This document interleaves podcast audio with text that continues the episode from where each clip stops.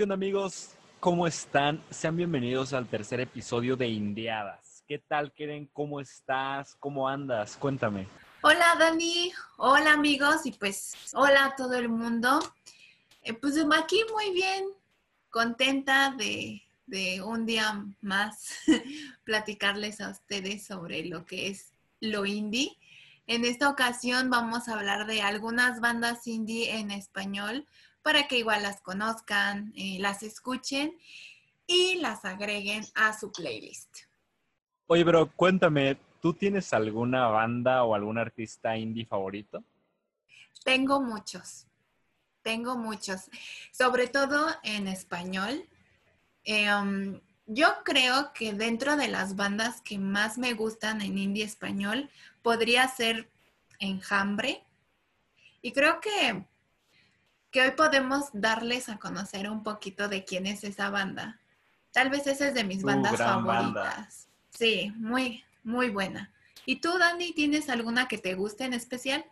Pues fíjate que yo la verdad soy bastante, bastante cambiante en cuanto a mis gustos musicales. O sea, no, hoy me puede estar gustando mucho una banda y, principalmente una canción de, de, esa banda, pero me pasa mucho que la escucho muy constantemente. Hay veces, no sé, en un solo día escucho unas, eh, unas ocho veces esa canción y ya llega un punto en el que ya, ya me olvido de esa canción por tanto que la escuché.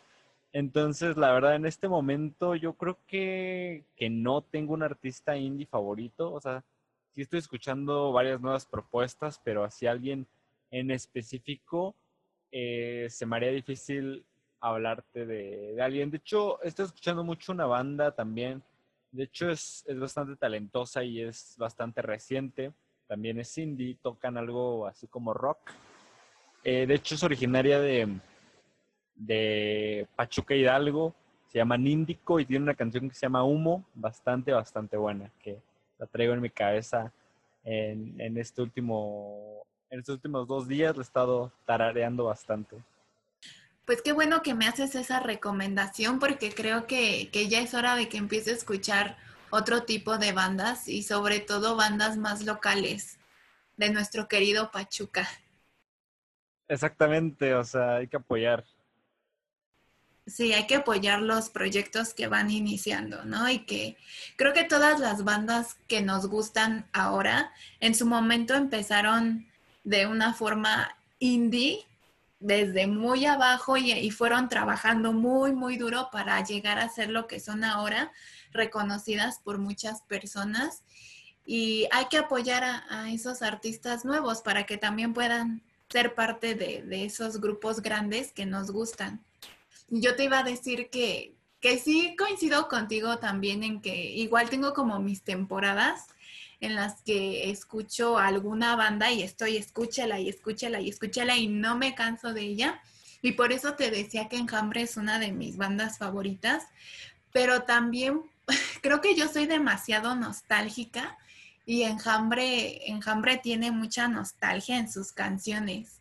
Sí, de hecho, como dices, o sea, Enjambre tiene canciones muy, muy buenas y además de que constantemente están también cambiando, ¿no?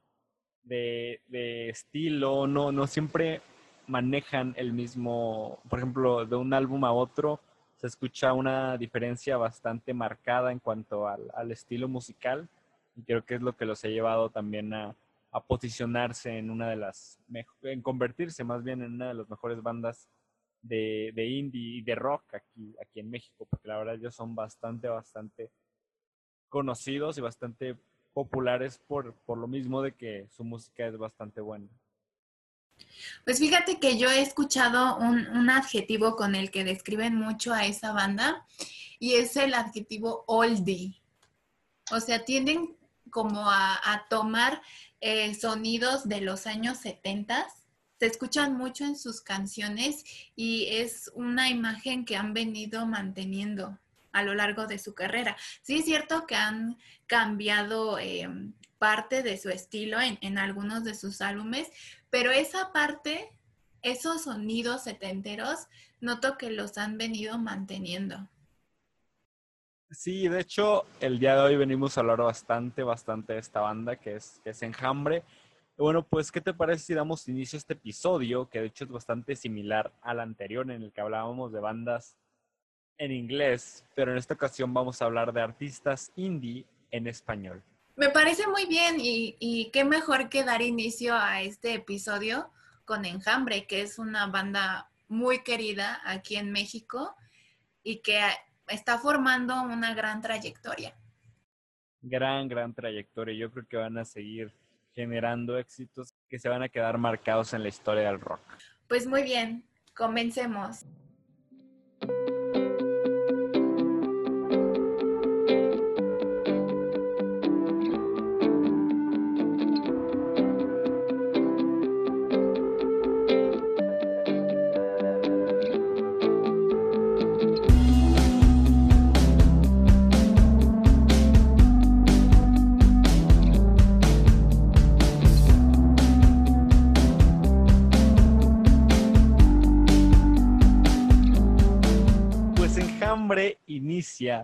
O sea, hablando de, sus integrantes, cuando precisamente Luis Humberto y Rafael Navejas Díaz, en el año 1996, formaron el proyecto Los Cuatro Fantásticos, así es como la película de, de Marvel, en Fresnillo, Zacatecas, pero después se mudan a Santa Ana, California, donde forman oficialmente ya a la banda Enjambre, ya, ya le cambian el nombre, a la banda, y esto ocurre en el año 2001, cuando se integra el primo de Rafael Navejas, Romeo Navejas. Sin embargo, Romeo solamente dura en la banda un año y en 2002 se integraría Nico Saavedra y Osamu Nishitani. Y bueno, en el año 2004 la banda firmó con Oso Records y posteriormente lanzaron su primer disco que lleva el nombre de Consuelo en Domingo. Este álbum tiene influencias muy experimentales y de rock progresivo. Y de hecho el disco vendió muy pocas copias, no fue un disco tan popular ya que pues la banda estaba empezando y de manera independiente. Pero a pesar de esto, la banda lo consiguió una nominación en los premios Lo Nuestro en el año 2006 con su sencillo atentado y además un reconocimiento en el sur de California y en México, que es donde precisamente más se solicitaba su música. Y de hecho, también en este año, cuando graban su primer álbum, la banda entró en, un, en una etapa de crisis en donde Nico Saavedra y Osamu Nishitani dejan la banda por diferencias creativas y al final los hermanos de abejas regresaron a México para hacer al nuevo enjambre. Es decir, de aquí ya nace nuevamente la, banda con, nuevos integrantes. Que son los integrantes que conocemos ahora, ¿no? Sí, exactamente, ya, ya aquí es donde existe este parteaguas, donde salen dos integrantes, pero hay nuevos integrantes que que vienen a darle otro sentido a la banda y otro, otra esencia, ¿no? Así es, esa esencia, como decía en un inicio, nostálgica que siempre han querido mantener. Yo noto que filosofan demasiado ellos. Quizá es algo que, que, ha hecho que mucha gente se sienta identificada con sus letras. Lo digo yo también como, como una de las seguidoras de esta banda.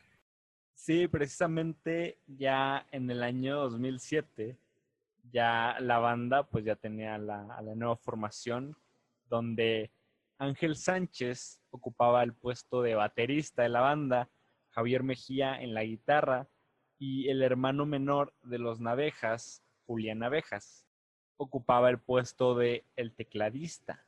Y bueno, precisamente en este año, en el 2007, la banda publica el IP Manía Cardíaca, el cual solo se vendió en conciertos, ya que era un disco independiente. Y a finales del 2007 la banda había crecido muy, muy rápido, con casi un álbum ya preparado.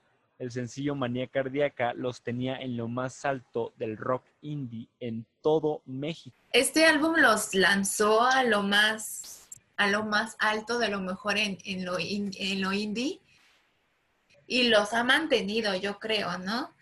Se sigue manteniendo como una de las mejores bandas indie en México. Sí, exactamente. O sea, hoy en día quien escucha la palabra, quien escucha el género rock mexicano, luego, luego uno piensa en enjambre, ¿no? Bueno, me pasa bastante. Sí, es posible, sobre todo entre los seguidores de este tipo de música, ¿no? Recordemos que también México, pues sí ha sacado, ha tenido bandas muy importantes dentro del rock, pero específicamente dentro de lo indie, Enjambre ha ido tomando una posición muy importante entre el gusto de las personas.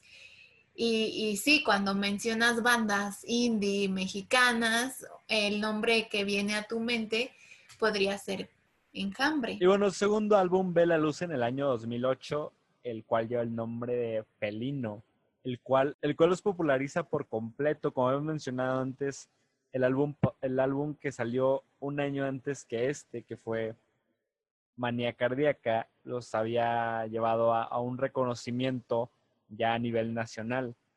Pero con este álbum todavía generan que sean más reconocidos. Y de hecho en este álbum participó Denis Gutiérrez, por entonces integrante de, integrante de Hello Seahorse. Y bueno, ya que la banda, como se mencionaba, estaba ya teniendo bastante éxito y estaba siendo bastante conocida, los integrantes decidieron mudarse a la Ciudad de México. Y bueno, precisamente en este álbum se destacaron temas como Manía Cardíaca, que fue el nombre de su primer IP, Ausencia de Cocina, y precisamente estas canciones fueron los sencillos que siguieron alargando el éxito del álbum y de la banda, el cual les dio su primer participación en el Vive Latino del año 2009. Y bueno, siendo todavía una banda o un grupo independiente, EMI se fija en ellos y los firma a finales del año 2009. Para esto, en el año 2010 ya lanzan su tercer álbum, que es sin duda, yo creo que si no es como el más conocido, el más representativo de la banda, es mi favorito de, todos y de hecho el que más el que más he disfrutado de la banda, el cual es Daltónico, gran, gran, gran álbum sin duda. Y, y este álbum precisamente se le considera un suceso en todo el país de lo importante que ha sido por los sencillos que, que se desprenden de este, de este álbum. Y de hecho, y de hecho los sencillos Dulce Soledad y Visita posicionaron Enjambre en lo más alto de las listas de rock pop México, aunque otros temas como Cobarde, Madrugada, Enemigo e Intruso destacaron también bastante. Y gracias a este álbum llegan por primera vez al Teatro Metropolitan y hacen la gira daltónica. Y con esta recorren toda la República Mexicana. Y como tú bien mencionas, este álbum de Daltónico tiene los temas que muchas personas cuando vas a las presentaciones de Enjambre piden. Quieren escuchar esas canciones. Ajá, son como las más coreadas. Incluso las personas que quizá no siguen tanto a Enjambre pero que, los han escuchado, pues sí llegan a reconocer estos temas. Y en mi gusto personal, yo podría rescatar muchas de las canciones de este álbum, pero bueno, podría mencionar ahorita eh, Cobarde. Cobarde es un, es un tema muy intenso que, pues que habla de lo que yo diría es un amor imposible. Y también eh, Dulce Soledad. Es, creo que esa, esa canción es de las favoritas de muchas personas. Y como dices tú, es de las que corean mucho, ¿no? O sea, se sabe la gente esa canción, es muy famosa ya. Sí, de hecho, yo te voy a contar una breve, breve historia de cómo yo conocí Enjambre. Antes de, conocer Enjambre, yo me acuerdo que en una ocasión fui a un pequeño conciertillo eh, local y resulta que la banda que, que tocó tocaba canciones, tocaba covers rock. Entonces, eh, entre las canciones que, tocaban, tocaban obviamente canciones de, de bandas como Molotov. Y precisamente tocaron una canción en particular que me dejó bastante, llamaría intrigado, porque sí me, movió algo como, como dentro de mí, ¿no? O sea, como eso de, ¿qué, qué canción es esta? Quiero, quiero escucharla. Y yo conocía al bajista de esta, de esta pequeña banda y le pregunté, oye, ¿qué canción fue esa que tocaron? Y más o menos traía ese sonidito de, de, viernes a domingo. O sea, me acordaba, me acordaba que decía esto de, de, los días, ¿no? De la semana. Y le pregunté y me dice, ah, me dice, ah, son las de enjambre. Yo dije, ah, enjambre. Entonces ya este, recuerdo que, que, busqué enjambre en, en internet y puse la canción, o sea, buscando ahí encontré la, canción Visita y, ya la escuché y me gustó, me gustó bastante. Y ya después me di cuenta de que la banda, la canción, perdón, ya después me di cuenta de que la canción Dulce Soledad también era de ellos y esa canción ya la había escuchado bastantes veces en la radio, pero la verdad no sabía de quién, de quién era. Y ya fue cuando comencé a, conocer a, a Enjambre y cuando comencé a tener un acercamiento a su música? Pues fíjate que ahora te voy yo con mi historia. Esa de Dulce Soledad eh, fue la primera canción que yo escuché de Enjambre. Y como eh, yo en algún momento les conté, bueno, en el primer episodio les conté que mi hermano es una persona que traía la música a nuestra casa, bueno, a mi casa. Y este, y llegó igual y puso canciones de enjambre. Y la primera, la primera que fue la que a mí me llamó mucho la atención, pues fue la de Dulce Soledad, por su letra. Y vuelvo a lo mismo, soy una persona bien, bien nostálgica y que le presto demasiada atención a, lo que dicen las letras. Creo que mucha gente tal vez es así como yo. Y, así fue como, como empecé a escuchar a, esta banda, Enjambre primero con Dulce Soledad y después otro tema que me gustó mucho fue la de Cobarde. Sí, es que es como se menciona, ¿no? Yo creo que ya fueron las canciones que le dieron un, un empujón bastante grande a su carrera, porque pues sí, a partir de, esta, de este álbum daltónico es que se empieza ya a popularizar de manera muy, muy progresiva la banda. Y bueno, ya avanzando más en su carrera, ya para el año, ya para el año 2012, lanzan el álbum llamado Enjambre y los huéspedes del orbe, el cual fue un fenómeno en todos los charts de popularidad. Precisamente el sencillo Somos Ajenos abrió la producción que estuvo a cargo de Julián Abejas. Y temas como Elemento, Cámara de Faltas o viceversa llevaron al grupo a pisar escenarios como el Auditorio Nacional. O sea, ya en este punto de su carrera ya eran un fenómeno dentro de dentro del rock, ya habían superado a como se menciona los charts de popularidad. Y de hecho yo sí me acuerdo ya cuando lanzaron este sencillo de Somos Ajenos, que de hecho me gustaba bastante todavía de vez en cuando lo, lo llego a encontrar y lo escucho y lo sigo disfrutando de la misma manera. Sea, la forma de que empezaba de, ya empezó a sonar Enjambre. Y otro álbum que también es muy reconocido de Enjambre es el de Imperfecto Extraño, que este álbum fue en el 2017. Y este álbum cuenta con temas como Obertura, En tu día, nudo, amaneceme, vida en el espejo.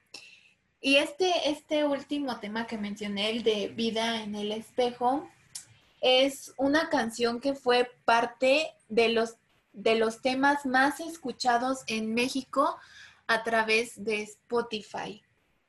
Algo que me gusta de esta banda es que um, ellos también buscan hacer una conexión con sus con sus seguidores, con sus escuchas, a través de lo visual, no solo en, su música, en sus letras, sino también en la parte, en la parte visual, en sus videos, como es en el, en el video de este tema de, de Vida en el Espejo.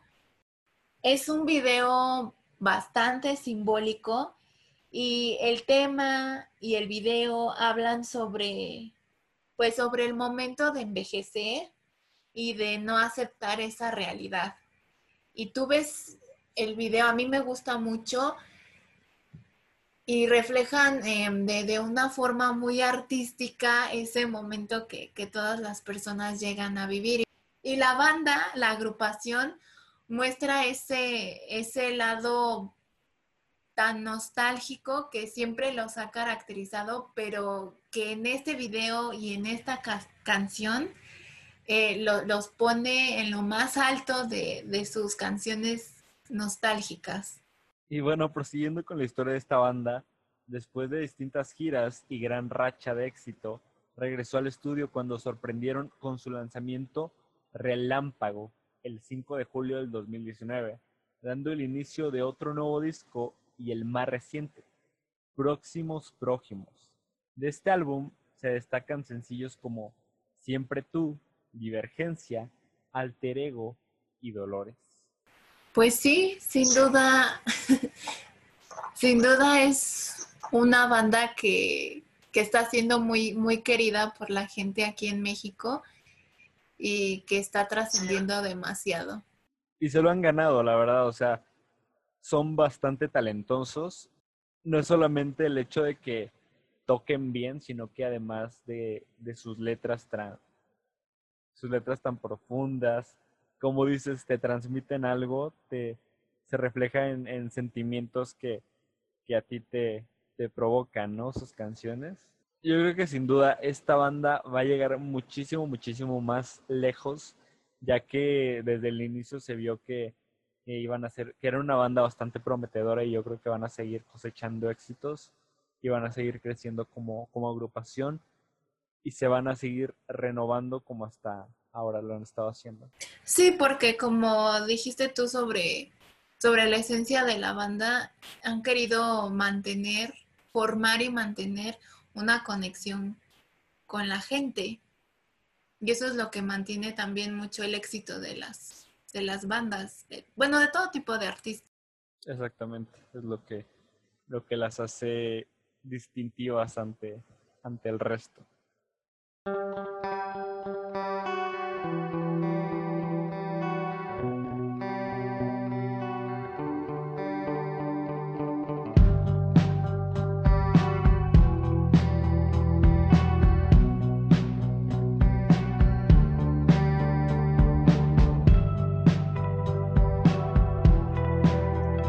otra banda que también ha ido siendo muy reconocida con el tiempo es una agrupación española.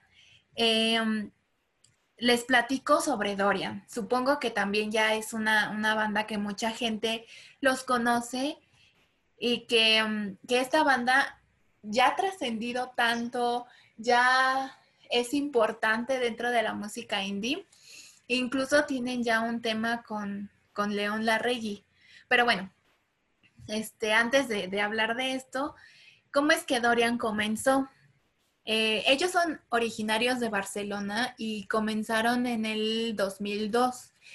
Eh, la idea que ellos querían manejar en, su música, el estilo que querían manejar, era una combinación de pop y de música electrónica contemporánea. Con este estilo, pues ellos estuvieron eh, participando en festivales, en concursos, y, y esta, esta insistencia en participar en los festivales los llevó a ganar en el 2003 un concurso de maquetas. Después de haber ganado este concurso, sacan su álbum debut, al cual nombraron 10.000 Metrópolis. Y con este álbum aparecen canciones como Solar, que se volvió en todo un éxito y con los que, con el que muchas personas pues los, los empezaron a reconocer.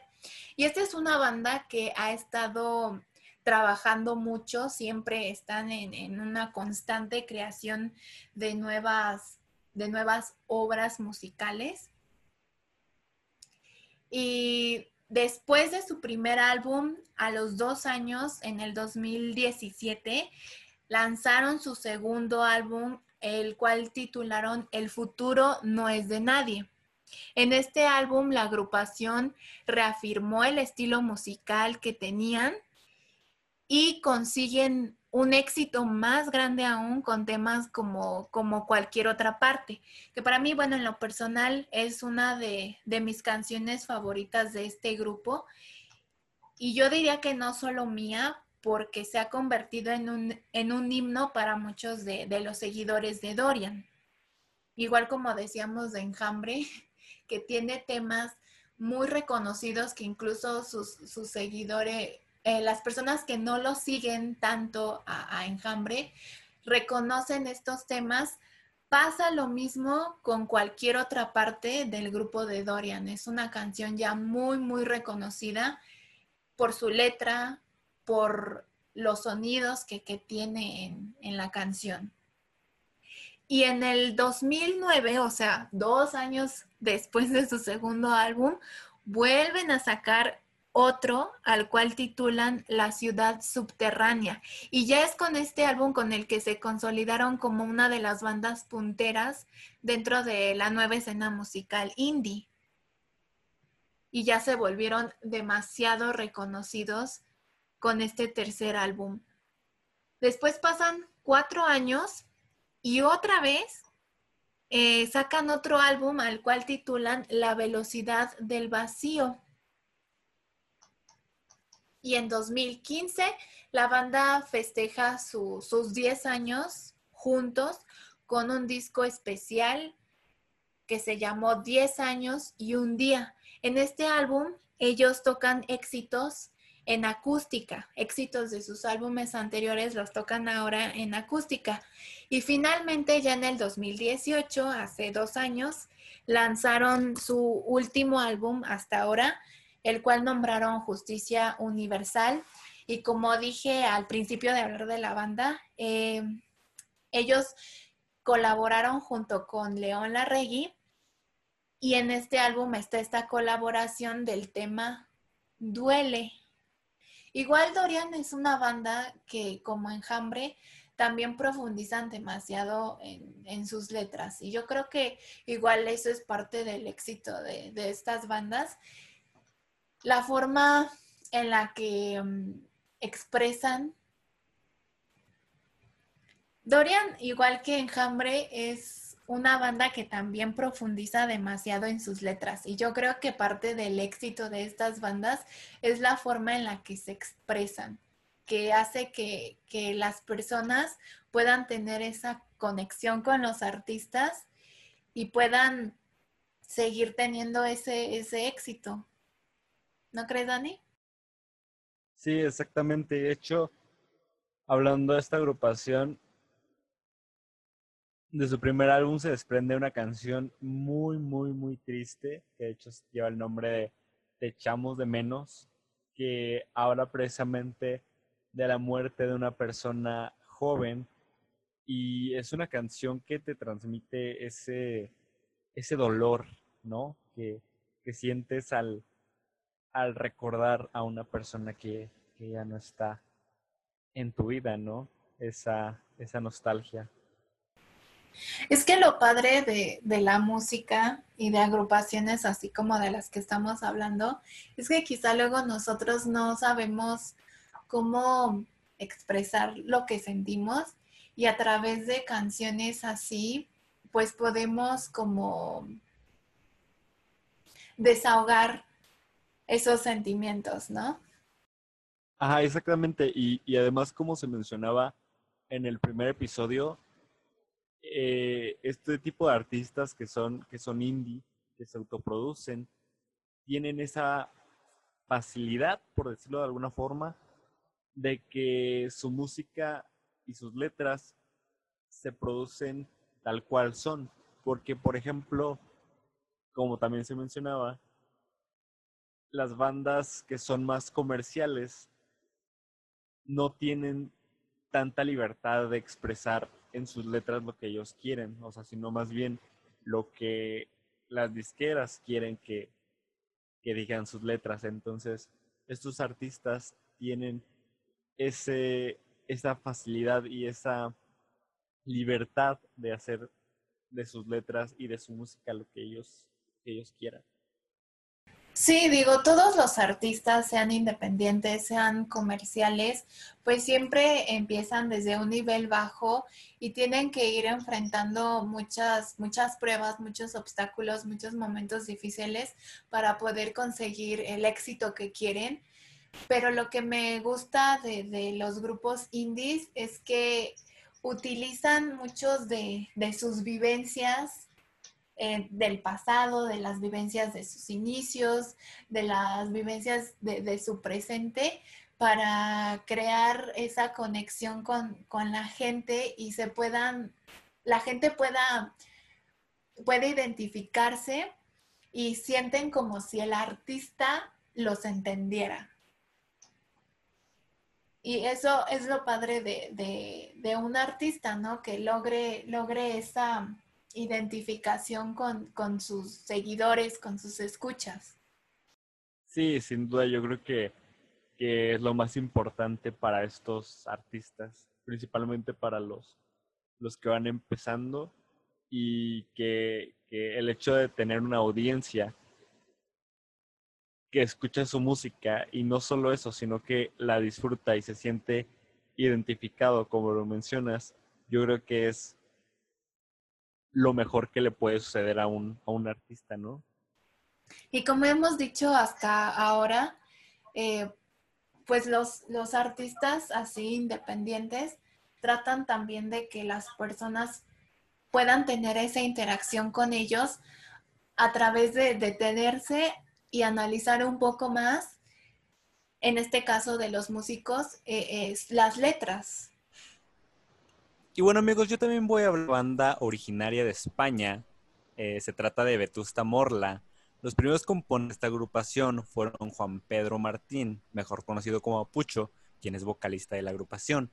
También está David García, mejor conocido también como el Indio, quien es el baterista de esta banda. Jorge González, quien hace las percusiones, porque no es lo mismo eh, tocar la batería que hacer percusiones, es completamente diferente. También en un inicio estuvo Alejandro Notario, quien fue bajista de esta agrupación, y Guillermo Galván, quien era el guitarrista principal, que de hecho a finales de 1998 Juan Manuel Torre se incorpora al grupo como guitarra y teclado y Alejandro Notario sale del grupo, completando finalmente la banda con Álvaro Aglieto. Y de hecho lo curioso es que este grupo toma su nombre de la vieja tortuga de la novela juvenil la historia interminable de Michael Ende, Morla es una tortuga que optó por creerse lo justo para no convertirse en nada. La primera maqueta de esta banda, que lleva el nombre de 13 horas con Lucy, se generó del 2000, tras ganar en marzo del mismo año el segundo premio del concurso musical de Hortaleza y el primer premio del concurso estatal de pop rock de Rivas Vacía Madrid. Unos meses más tarde surge la oportunidad de grabar una segunda demo, que tomaría el nombre de la banda en enero de 2001. Que de hecho es algo muy curioso porque, de hecho, en España hay muchas bandas locales que buscan que su música se, escuche en, por lo menos ahí en, en su país, por lo cual muchas, por lo cual se organizan diversos concursos para difundir a la banda ganadora. Pues de hecho, así es como, como Dorian comenzó su carrera. Ellos ganaron un concurso de maquetas en, un festival. Y así es como comenzó toda su historia y toda su fama. Oportunidad, ¿no? Para, para crecer como, como artista indie. Obviamente, pues supongo que sí, los, los jueces evalúan a las bandas y si buscan música de calidad, ¿no? O sea, música que sí sobresalga al artista con más potencial. Ajá, exactamente. Em, esta banda, a la final del concurso de rock de Elipa en 2001, conoce al productor David Hiam, con el que empezarían a perfilar un nuevo trabajo. Y bueno, fue hasta febrero del 2008 cuando editan su primer largo, o sea, su primer CD de larga duración, Un día en el mundo, que ha sido calificado como el mejor primer disco de un grupo en la historia del rock español por el periodista musical Santiago Alcanda. Años más tarde, en el 2011, el grupo cuelga en su página oficial la canción En el Río, gran, gran canción. Este, esta canción sirvió como dato de su segundo trabajo y el disco fue presentado a través de web oficial como primicia el 3 de mayo del mismo año antes de ser expuesto en el mercado, cuya fecha de venta física fue el 6 de mayo del 2011, lo cual siento que, que pudo haber interferido en, en, las ventas del álbum físico, ¿no? Porque si ya lo sacan, si lo sacaron primero en, en digital, pues obviamente ya muchas personas ya lo escuchan en digital y ya no buscan, eh, ya no lo buscan en, en físico, porque pues ya lo tienen, menos que sean fan, menos que sean, sean fans y digan, bueno, pues voy a comprarme el, el álbum de mi, de mi banda favorita, ¿no? Sí, que Pero estén pues así, pues, interesados. ya, yo siento que sí. Ajá, que estén interesados como en ir creando Sí, una colección, ¿no? Exactamente, y así como que, que siento que mi opinión, no sé, a lo mejor y, y es lo mismo. Puede ser, aunque bueno, si yo, yo que soy fan, por ejemplo, de, de Muse, a mí me gusta mucho Muse, sí soy de las que prefiere ir armando mi colección y tener mis discos ahí en físico. Me gusta más, depende del gusto de cada persona, Ah. ¿no? Pero siento que una, una persona como muy fan de, Los, zap- de los una zapatos, banda, ¿no? ¿eh? Comprarte los zapatos de Muse, ¿no? Ajá. Pero sí, o sea, si yo soy muy fan, No, o sabes qué, comprarte la taza, comprarte la taza para el café. la tengo. Tengo un vaso, tengo mi taza, ¿Tienes la taza? playeras, Es un sí, vaso. Sí, y no los uso. No los uso, solamente los tengo ahí de adorno. Ah, entonces, Es mi colección. ah, o sea, no te echas tu café en la mañana en tu taza así, super rockstar. No, no, es que es como, como una taza sagrada, ¿sabes? O sea, me tomaría mi café solamente en, mi café en esa taza solamente en ocasiones especiales, en días especiales. Así como mis discos, eh, los pongo de vez en cuando. O sea, casi siempre me la paso escuchando Muse en, en, en YouTube, en Spotify, pero luego digo, voy a agarrar mi disco y lo voy a poner y lo voy a escuchar. Pero me gusta tenerlos ahí. Y bueno amigos, hasta aquí el episodio del día de hoy. Espero que les haya gustado. Espero que hayamos podido darles algunas recomendaciones con estas bandas en español. Espero que les puedan dar una oportunidad y que puedan escuchar un poquito de su música. Nos vemos en una semana en un episodio nuevo de Indiadas. Hasta la próxima.